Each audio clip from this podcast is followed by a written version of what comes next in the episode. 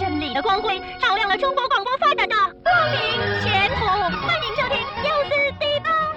选选战如今正式开打，共和党的总统候选人特朗普在星期五表示，美国在贸易问题上要变得聪明，还说不会因为中美的庞大贸易逆差而记恨中国。而他也批评民主党候选人希拉里的深受。桑德兰地区计票结果，百分之六十一点三的选民选择脱欧，仅有百分之三十八点七选对袭击事件表欧强差显著和谴责。而在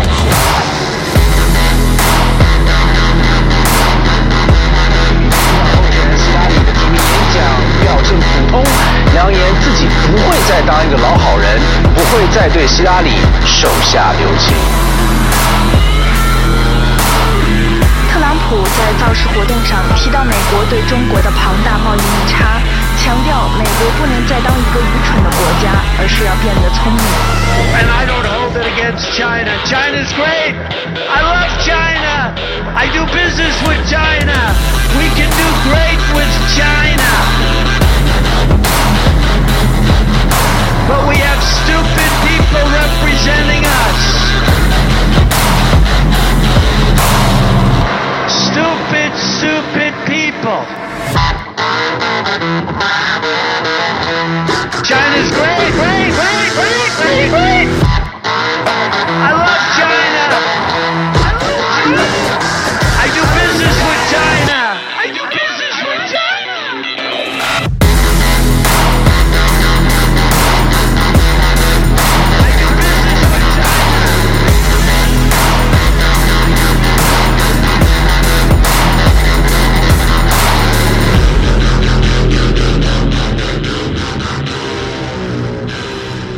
欢迎大家收听优思低洼，我是小李，我是开蒙，我是另一个小李，哎，我是我是小薛。啊。今天我们这是录的第三遍开头了，刚才薛哥没录上，对，嗯，人薛哥还点题了。我们这边也是，反正刚才薛哥那儿有事赶事儿来着，对对对对。对。对，我们这个是一个新的系列节目，对，因为上期结尾薛哥也给大家介绍了咱们科学这个系列啊，正式成一大系列。嗯对这个大系列由我们之前的这个璀璨的心理世界这个系列，我们会延续下去。嗯就讲完心理心理学讲别的。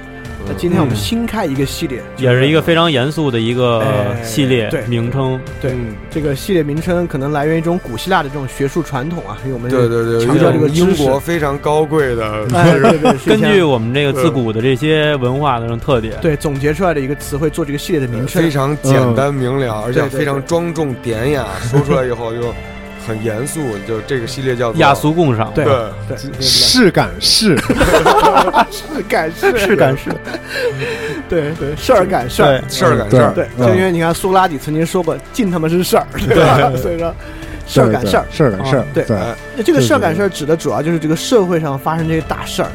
一些社国际性的社会事件，对，现在真的特别厉害，因为任何事儿可能它的热度都超不过三天，立是因为马就有新的事儿就出来了，因为现在发生是太太太太多了，多了太多了。而且现在一个小事儿在网上都会，就是它的体量就会变得跟一个国际政治事件那么大。对比如前前前前面两天是一个国家政变了。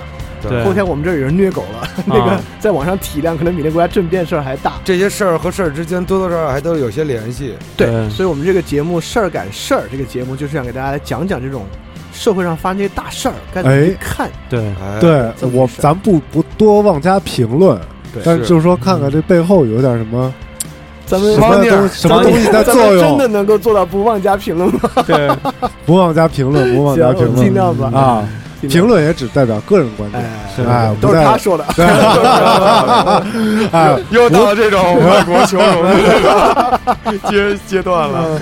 不代表本台立场，哎，哎，对啊，只代表本台无立场无立场。所以我们今天说什么事儿呢？今天我们今天呢，主要是说这这么几个大事儿，一个是呢，这个呃，英国这个脱欧。脱欧，哎嗯，同样的，在欧洲大地上还有恐怖一袭击。些哎一些嗯特别不好的事情，对，恐怖然后袭击量还有另外一个就是美国大选，大选，美国大选各种各种破事儿，美国大选。这还有一事儿就是那土耳其政变，土耳其啊政变。闹得啊闹得够厉害。对，怎么就这么不顺。不消停呢？对，就二零一六年感觉事儿特别多，都是坏事儿，而且不是干，不是打仗，还不是特别多，都是哎，打仗也不少，也不不少不少。对，叙利亚那个 IS，反正就是比较动荡，比较动荡，就是各国都不消停，不消停，不消停，都是事儿。可能一个新的时代是不是要到来了呢？对，是不是历史的车轱辘压着砖了呢？我们拭目以待，拭目以待。对，我们听一听这个第一位受访者。对，对我们这期还有海外特派员，我们来自我们的听众。对，第一位是 Patrick 小白，来自美国什么什么大学，我忘了。他主修的是政治学，嗯啊，是博士。哇啊，那研究的很深，学的已经非常的深了。所以他的观点呢，我觉得。还是可以给大家一些启迪的，对，来讲讲这个美国大选。另外呢，今天这个发节目的这一天，呃，PG Lost 发行了个新的单曲，时隔四年以后，啊，大家现在听到的背景音乐就是他们的新单曲《Icarus》，伊卡洛斯，希望大家关注。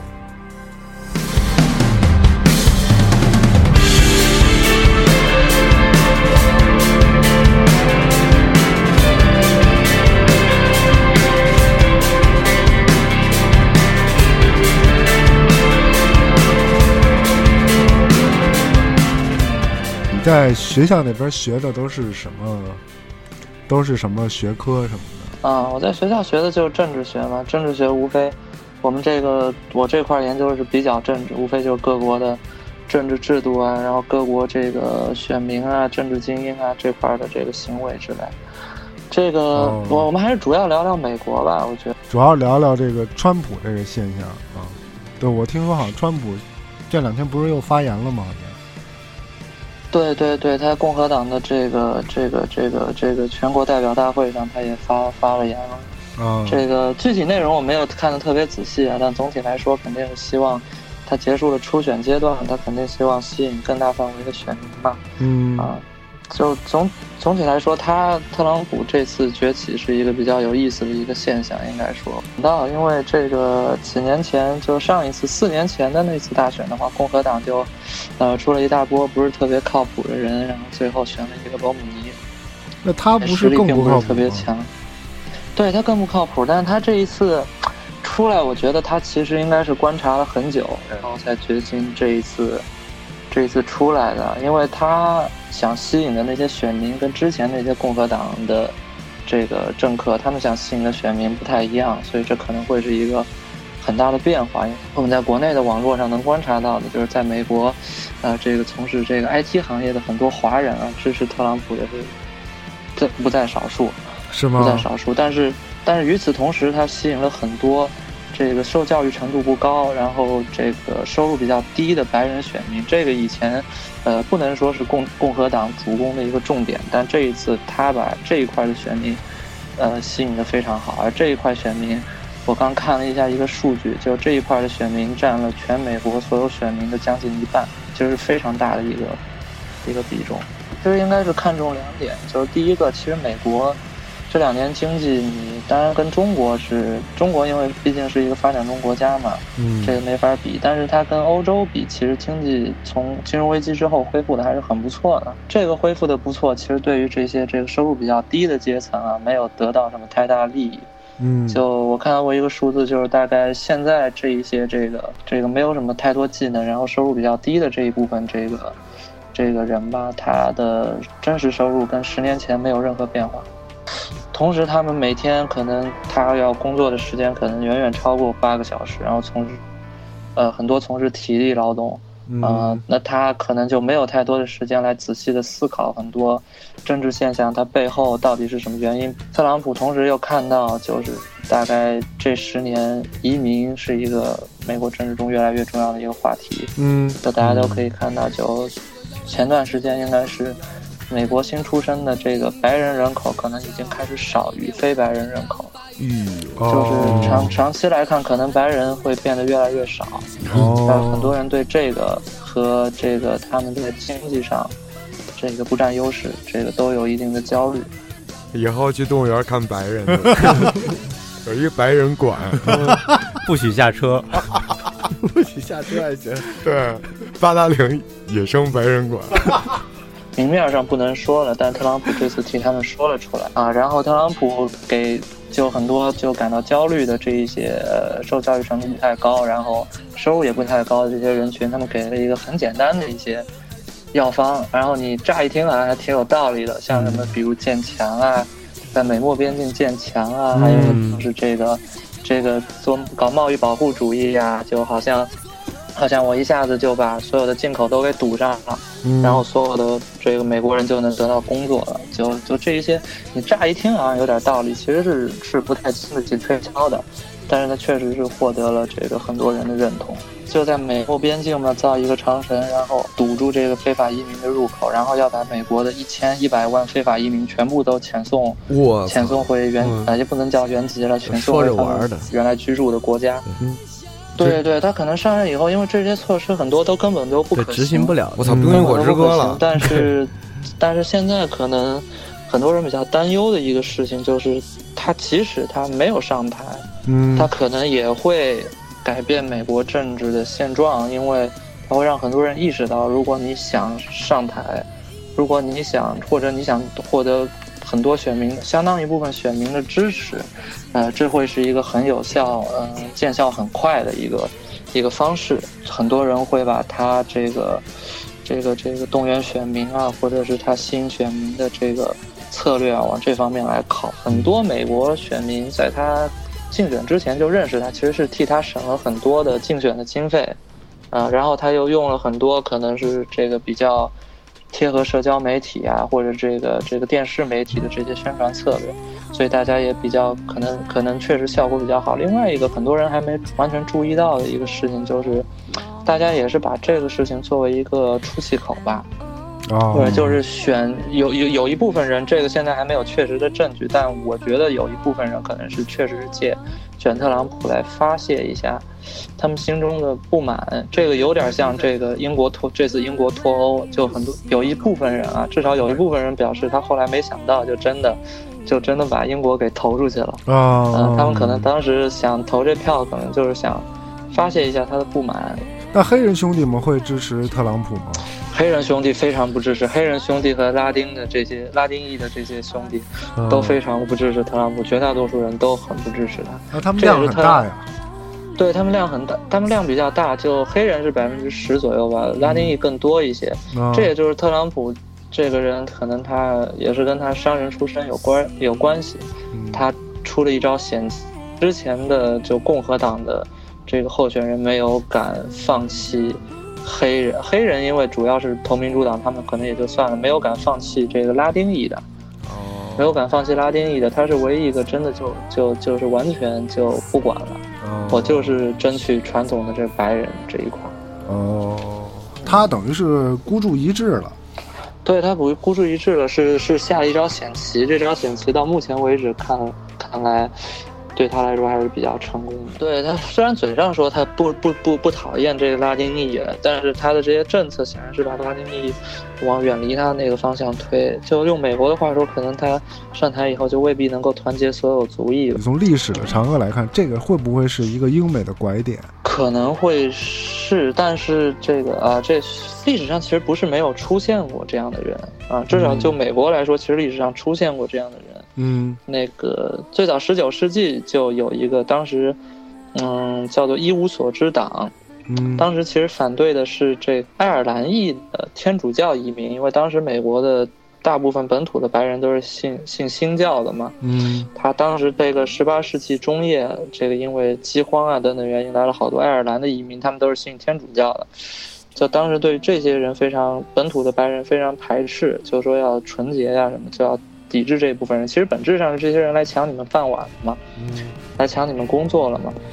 包括之后一波一波美国来的这个移民，像包括更晚一些什么华人的华工的这些移民啊，这些都带来了这方面的问题。但是，至少就这几十年来讲，可能特朗普是唯一一个鼓吹靠鼓吹这个拿到了一个主要党派的提名的这么一个人啊，所以还是还是比较值得观察的，嗯。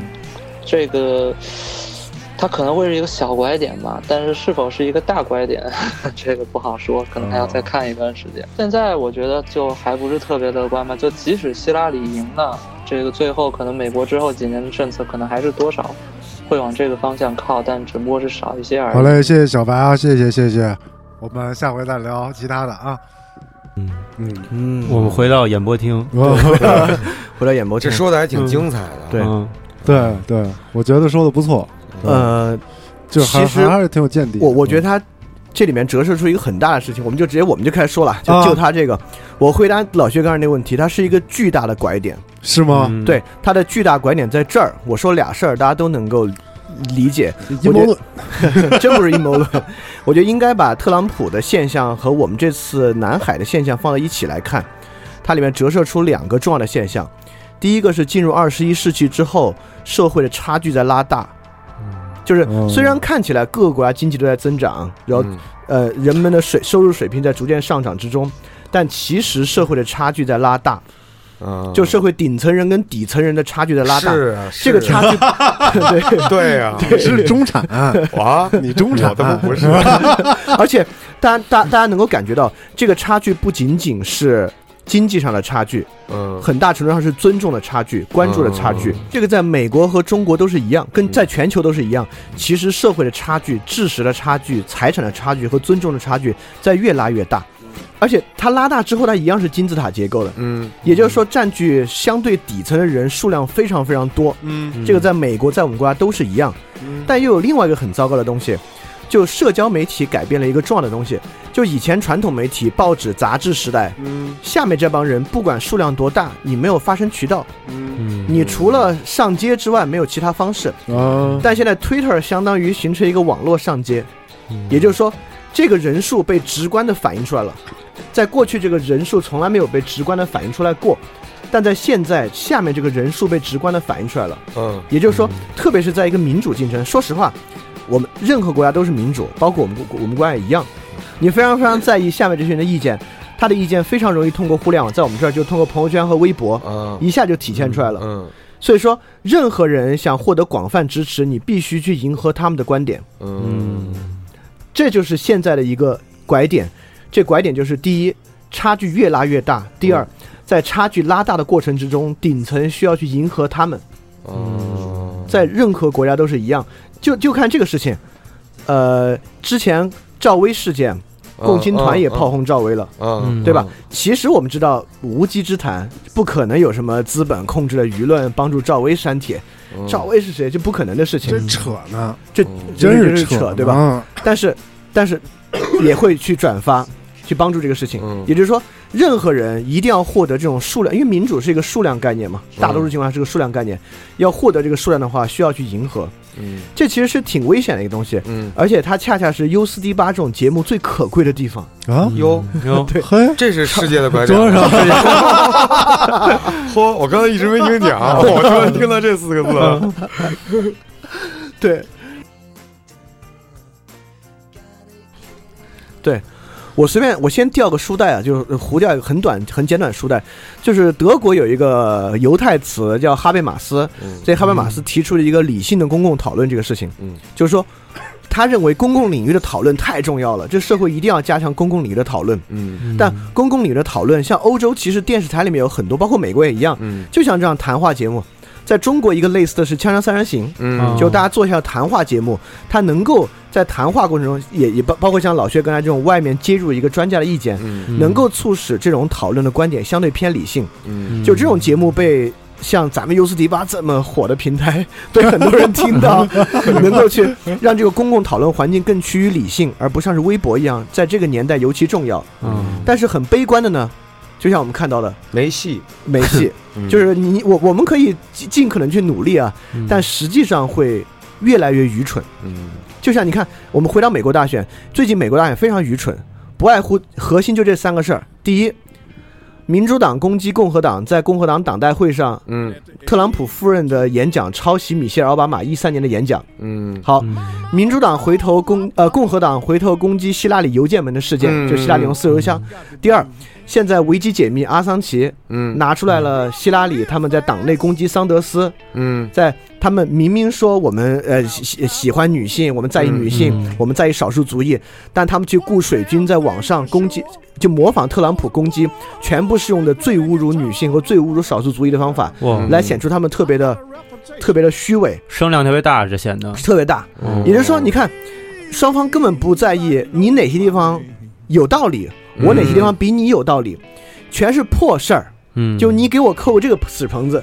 我发现你那个屎盆子事儿赶事儿，破事儿赶破事儿，对对，破事儿赶破事儿，也就是选择的是谁更坏哦。但是更坏很重要啊，就是我再转回来说，就尼采有个特别重要的观点，嗯，叫做主奴道德说。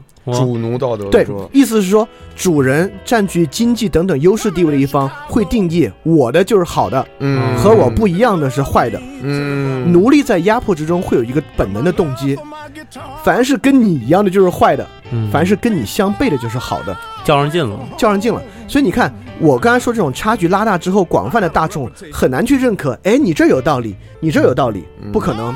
他更容易看到的是，你这个是这个地方你是傻的，这地方你是傻的，你这儿错了，你这儿错了。嗯，所以说，就这个整个公共娱乐环境特别难，特特别难去发现有道理的地方，但很容易去发现坏的东西。所以你看，现在美国大选焦点全是你这边抄袭的他，你这边你们党内都不团结。你看台湾也一样，马英九，你坏国民党是这样的，你们民进党干的那个事情，那么大岁数 抽大嘴巴，就是。欠大嘴巴，臭狗屎什么的，扔的扔资料，对。但从从另外一个角度来讲，这其实是个特别坏的事情。嗯，也就是说，没有人在意真正重要的是什么，因为真正重要的不是这些事儿，对吧？嗯，重要的是，比如对美国人来讲，你经济政策是什么，到底行不行？你们搞 TPP 搞不搞得出来？对，在全球上你们的角色是什么？没人关心，关心的是你们的道德对不对？你们是不是在干这些这么小的事情放大？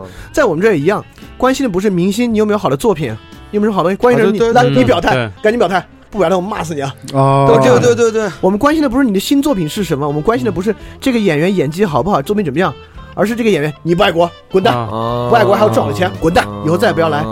就是它形成了一种这种主奴，就尼采说不是我说的啊，我说主奴你别生气啊，就是尼采说这种对立的关系，呃，这是个很糟糕的情况。但这个东西在现在，第一越来越拉大，第二又通过社交网络所有人的声音能不能表达出来的时代之下，我认为就是这个重要的拐点。拐点就在这儿，这个确实是个新时代，这是个挺糟糕的一个事情。对，就我们会长期处于这种互相发现对方的屎盆子，并且因为屎盆子时代吗？啊，哎，对，就佛教会说末法时代，对，基督教会说敌基督横行的时代，对，会进入这种互相扣屎盆子的一个时代，屎盆子的时代，屎盆子的时代，对，所以说以后都是屎盆子。二零一六 是一个纪元，真是，就是你会发现最近的事儿都是屎盆子。嗯，英国的事儿也是，我们给英国人搞，英国人傻逼，你看你们搞大，你们搞偷玩线了吧？多傻，英国人多傻！你看，你看德国人傻，你们接受难民，你看你们觉得你们你们圣母啊，你们圣母遭报应了吧？然后对穆斯林，我们也是各种啊，你看穆斯林不现代化、愚昧，就所有事情搞的就是都是民民族问题、人人种问题，这个特别可怕。意识形态上，意就是所有东西我们都以对立的心态去看它，我们是对立的，因为你看尼采的主奴道德说有非常非常重要的一个洞察，就是对于奴那一方来讲。他必须在对立中才能看到自己的正当性，嗯，他的正当性不能依据他，在尼采认为就是主的那方比较好啊，他是树立自己的，凡是我的，我有的就是他就是好的，在尼采看来这个还不错，还还还挺好。尼采觉得奴的那方最糟糕的，但是尼采认为基督教就是奴的一方，所以我也对我也骂骂自己。对，在尼采看来，奴那方最糟糕就是他必须用在对立中发现自己好，嗯，他必须先建立一个对对立的攻击面，你好。由于你跟我是对立的，凡是你有的都是坏的，嗯，对，他会这样去说。所以你看，你你在尼采看来，基督教的道德谦卑，嗯，顺服，嗯，就是那种比较类似于佛教无我这种状态，都是对应贵族的铺张，嗯，贵族的自尊，嗯，贵族的骄傲，就他认为这种道德是很糟糕的一种道德，这还挺叛逆的，呃，非常叛逆的 道德，对，挺叛逆的。对，哎，你是基督教徒啊？我是基督徒，全是闻着圣经的，哦。哦呦呦呦，行了行了行了，别拖了 别拖了，别拖了，对观众以为在干嘛呢？得了得了，对。啊这啊真的嗯，但是你说这个观点，我之前看过一个理论，就前一段看一理论，就是说现在这个社交网络呀，不再是原来比如论坛时代那种讨论的那种状态了，对，就是是是在一个就是说每人各发几件，然后但是谁的声量大，谁就信服者就多。对，这就是就是社交网络民主化嘛，因为它让这个言论权利完全摊平摊散了。但我觉得这个其实就是就跟不同口井似的，它没有融合。就所每个人以说，特朗普就是刚才小白也说了，嗯，说特朗普就是运用了这种社会社交媒体，嗯，对社交媒体，然后去你发朋友圈去。啊，对，哎，我觉得大家可以看看特朗普，就我们觉得特朗普好像是半路杀出来一个臭大款，嗯其实不是，就特朗特朗普是一个媒体大亨，他他原来对媒体就很熟。如如果对美剧稍微了解的人，美国以前有真人秀叫《学徒》，嗯，很火很火的一个职场真人秀。我们这边就是之前老老老是胡炒作，谁说自己会外语又晕倒了，女孩跟主持人对骂那节目就是抄了《学徒》，就完全抄了《学徒》。就特朗普以前在美国有很多个很火很火的网络节呃不是不是网络节目电视节目，对所以特朗普一直以来对媒体特别熟，特别知道该怎么玩媒体。就是那个关注特朗普，再艾特三个好友，就就有机会获得那 美国个国旗一面。对他其实是一个很熟这套手段的人。嗯，所以说，如果特朗普最后真的选上选上总统的话，开了一个很坏的先河，嗯就是就是这种民主过程不再是用理性去赢得民主，嗯，而是用媒介手段去赢得民主我操，。那我跟你说，那我觉得事儿大了。那勘验你说能当总统吗？真的，我跟你说，尤其是这个种族之间，黑人，而且最近黑黑白两种人特别闹得不可啊，开交，冲突是很多的，对吧？在美国国内各种发生了黑人特种兵击杀美国警察，呃，对对吧？然后美国警察又打死打死黑人那个事情，对，然后就是这种事。而且这些明星也都站队，那乔丹什么的也都是公开表示。包括卡梅隆卡梅隆安东尼对。站出来表态，然后那个那个说前两天那个特朗普，嗯。在那个速贷中心体育馆，就是克利夫兰骑士那主场，嗯。开了一个什么会，嗯，然后说你开就是了个小会，对开了个啊小会，嗯，就说了三个点，但分三十个小点，第一个点，就就说就在这儿对。对茶都就是还在那夸夸夸，然后就说在这速贷中心开了一会，然后勒布朗詹姆斯说说有人就说这个球馆遭诅咒了。嗯，说永远再不会拿这个总冠军了，然后就就赶紧搬一个新的主场什么的那种的。反正好像现在就是黑人兄弟，尤其是破了风水了。尤其是像这这帮 NBA 这 NBA 这帮球星，现在频频出来表态嗯，啊，韦德。这帮这帮都是支持那个奥巴马的词，对韦德詹姆斯。因，为因为他们刚才不是也说了吗？说嗯。这些黑人朋友的是不会支持非裔美国人，对。啊，是不会支持。对拉丁裔也不会支持。这是不是也是一种不同的既得利益者之间的一个互相的一个说就是对，有一点儿。不这啊呃这不这我觉得还可能还不是既得利益，嗯。就是族群的对立。族群嗯族群对立是个很糟糕的事情，嗯就其实，在我们这边族群对立，你看，在在美国体现族群是以人种为主的族群，嗯在我们这边体现为经济和政治权利为主的族群，嗯，或者是不同地区的族群，就地域政政政治意识形态不同的族群，哦。就是这种族群对立现在成为一个主轴，是一个啊对很糟糕的事情。对对对对对，都是这种的嘛，嗯嗯，对你看说的有道理，是吧？呃，茅塞顿开，然后对啊，这种我觉得嗯这种，就像他说这种对立，我觉得特别可怕，对很有可能主导这个后面事情的发展，而且好多事儿都是你所有事儿都能牵出来这对种，特别容易。做过的这种事。对你包括法国，嗯，法国这个恐恐恐恐怖袭击事件，这个穆斯林嗯跟这个白人，嗯对吧？就现在族群对立还有一个很很糟糕的一个情况，就跟以前完全不一样。就比如中世纪的时候，呃，不管是尼采说的主还是奴，嗯。他都有一个很明确的身份。嗯。我是一个底层基督徒农民，我是我是一个底层的天主教农民，你是一个底层的新教的农民。就那会儿身份很统一，嗯。在身份统一情况之下，有一点好，就敌人是谁或者你要反抗的是谁是固定的，哦。就是反抗他。就现在有一点很糟糕，每个人有好几重身份。嗯。首先，我是属于一个地方的人，比如我，我是个四川人，嗯，我是一个这个行业的人，嗯。对我是一个，我身上无数身份，所以我如果我要以别人为对象来靠反抗他，嗯。来靠跟他对立的话，我可以跟无数人对立。就像一个江苏的家长，他可以和湖北的家长来对立，是因为高考指标的事情；嗯。他还可以跟因为别的原因跟上海的一个人对立，因为因为那个沪沪沪三角的问题。就是说每个人现在由于身份不统一，这也是很重很很麻烦的一个事儿。嗯，在你身份不统一，美国还好，你看美国主要的这个对立体现在族群的对立上了，确实是各种各样族群的对立。欧洲现在也主要是族群的对立，嗯就宗教上带来的族群对立。但我们国家这个对立会更多元化一些。你会发现他在今天网今天在网上跟这帮人对立，他可能今天跟这帮人对立说你们不爱国，他明天就跟去砸肯德基的人对立说你们傻逼。嗯，对，不是假爱国。嗯，他后天就跟别人对立说你们省的人凭什么来抢我们的资源？嗯，他后天就跟别人说你们这些有钱人，你看你们干些什么？汪峰啊，汪峰，你看你干什么？所以说哪个国家最难管呀？真是够难的，对，有这么多族群，都是而且就因为你的身份太多元了，你没有一个核心的身份，而且你没有一个像欧洲那么一个核心的威胁，一个外部威胁存在，导致你可以用这个身份去对立，所以我们这边对立就会更复杂一些。所以现在我我有很多朋友，包括我，其实我自己也觉得最近互联网越来越没法上了，特别糟心，你知道吗？啊，对，上网，对对你看，大家大家有同感对吧？特别糟心，就天天全是负负能量。你说你想开个新闻，你开哪个客户端看？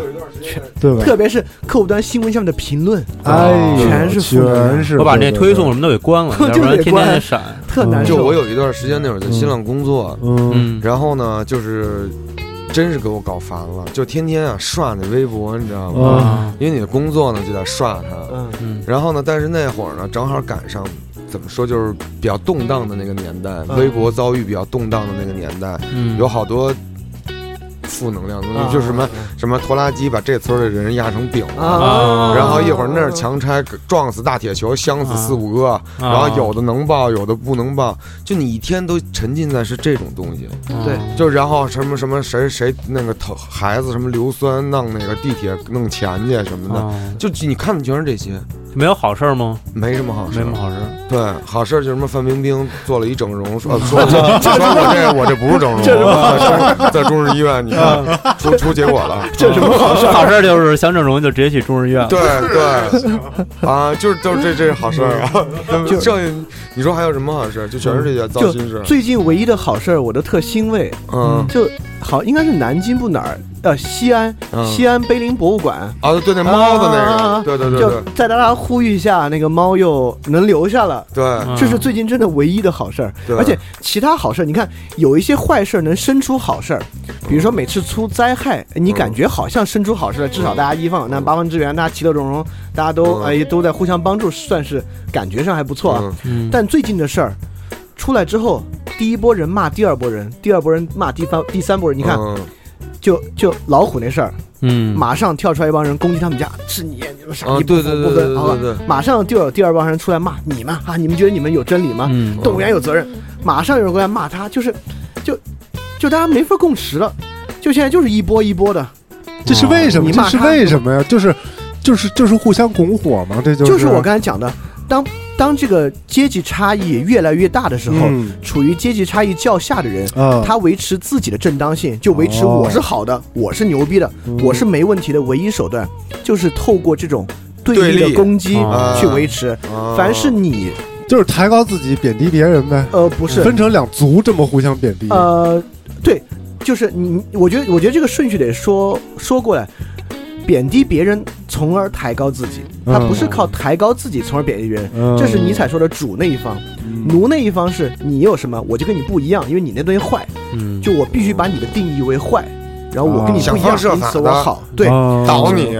所以你看，现在网上真的是想方设法的觉得别人坏。对啊，就是想方设法，就是把人家什么身份证给贴出来了，这个那个批斗吧，这就他爸他妈他姐住哪儿，电话多少，对，然后就夸夸夸打，都贴出来了，贴出来贴出来了，好多都是啊，对，都贴出来。这种好像就伸张正义没底线了，这昨儿那个贴出来，所以你看我们在网上，我们不着重去看，哎，他这个挺好的。那他这个是个闪光点，我们值得学习。对，我们对这事儿一点也不敏感，对别人好特不敏感。我们现在敏感的是，哎，你看，你看那个多傻，那多坏，哎，你看，所以这这是我爱看《法制进行时》的原因吗？你可能是这个，我是对法制意识比较强，就是吧？对，看一看这个，就是咱们还有什么漏洞什么的，对。不对？然后捎带手的有一些这种找到了一些这个用用用这个批判的捎带手的，吃饭的时候不看着不行了，对，长知。知识又长知识，又得到这个心理上的慰藉。对，法律意识的优越感。对，哎，那李老师，我觉得别李老师，你怎么看？你你觉得最后这个美国大选趋近于什么倾向呢？因为现在这个川普不是我看这个获选票的还超过半了吗？已经没有，是这样，就今天早上是五十二四十三。五十二四十三，希拉里大妈五十二，川普四十三，就又往上走。对，之前出那个民主党攻击桑德斯，就民主党党内危机解密出来那会儿，共和党短暂的反超了一下，但很快又回来了。我感觉，我我自己觉得还是希拉里的可能性大，要不真就要不就真乱了。呃，希拉里上台没好到哪儿去，因为我觉得希拉里也挺傻的，因为维基解密公布他们在党内攻攻击桑德斯的事情是真的。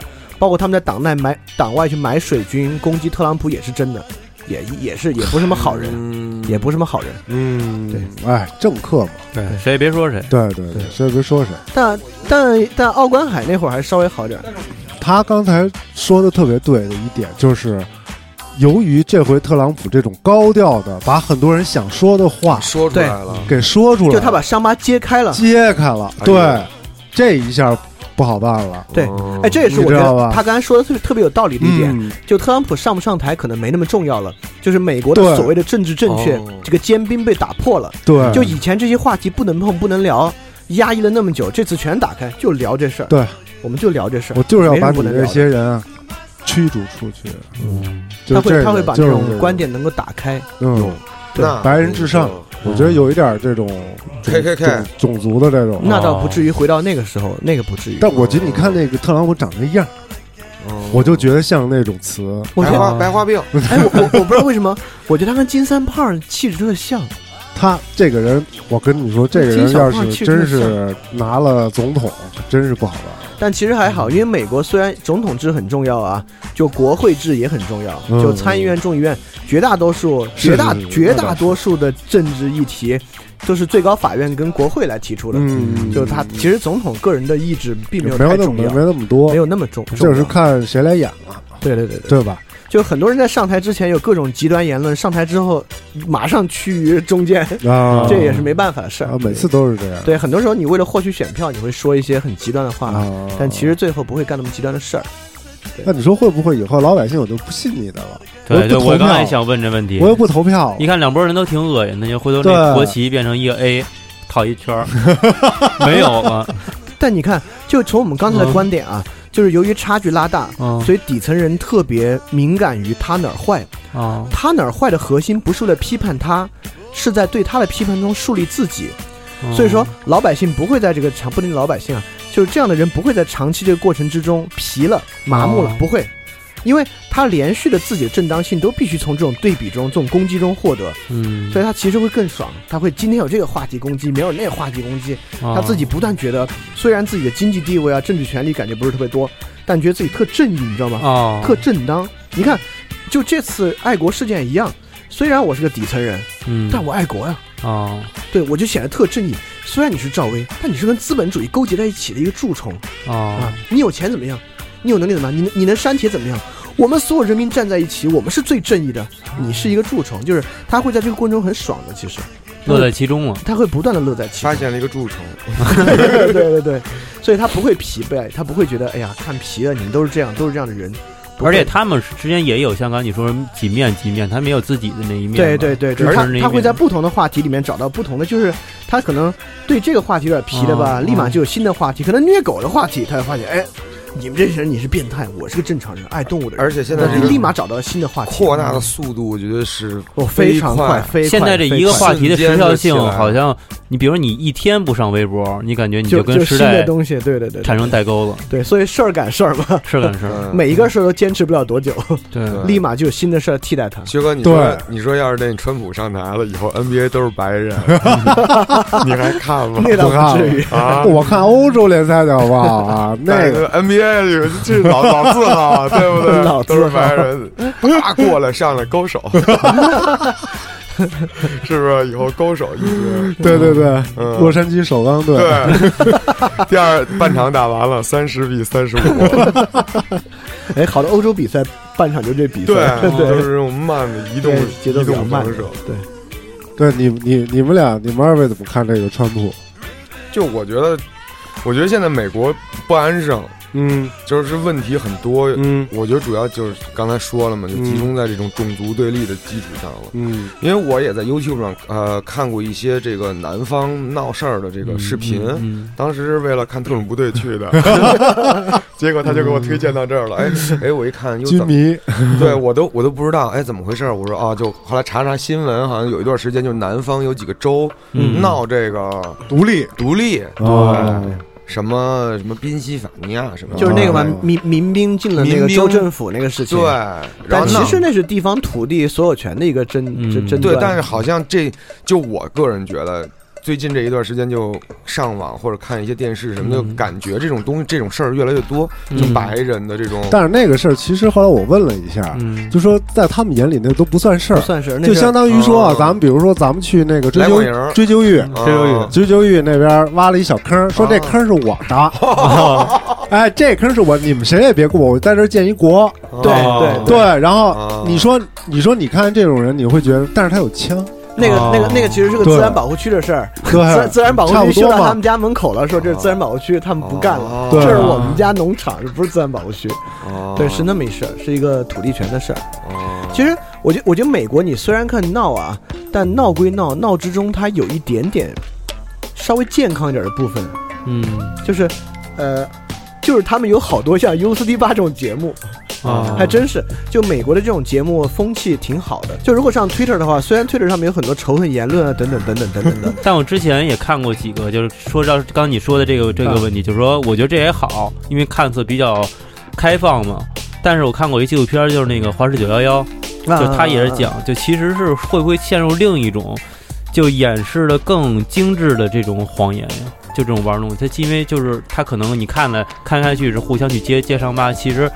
他在那边挖一别的坑呢，但因为华氏九华氏九幺幺是个超级阴谋论啊，它有有有点像美国的货币战争那种的，就背后是个巨大的阴谋。他的意思是说九幺幺是个阴谋嘛？就华九幺，他的意思是美国人自己一手导演的。那个人经常去用些假素材嘛？对对对，就是那个人。首先，我那个人还拍过一个麦当劳的一个纪录片，《The Big Mac of Me》。我看过那个，就那个吃麦当劳，对，就变巨肥那个。我觉得那个有道理。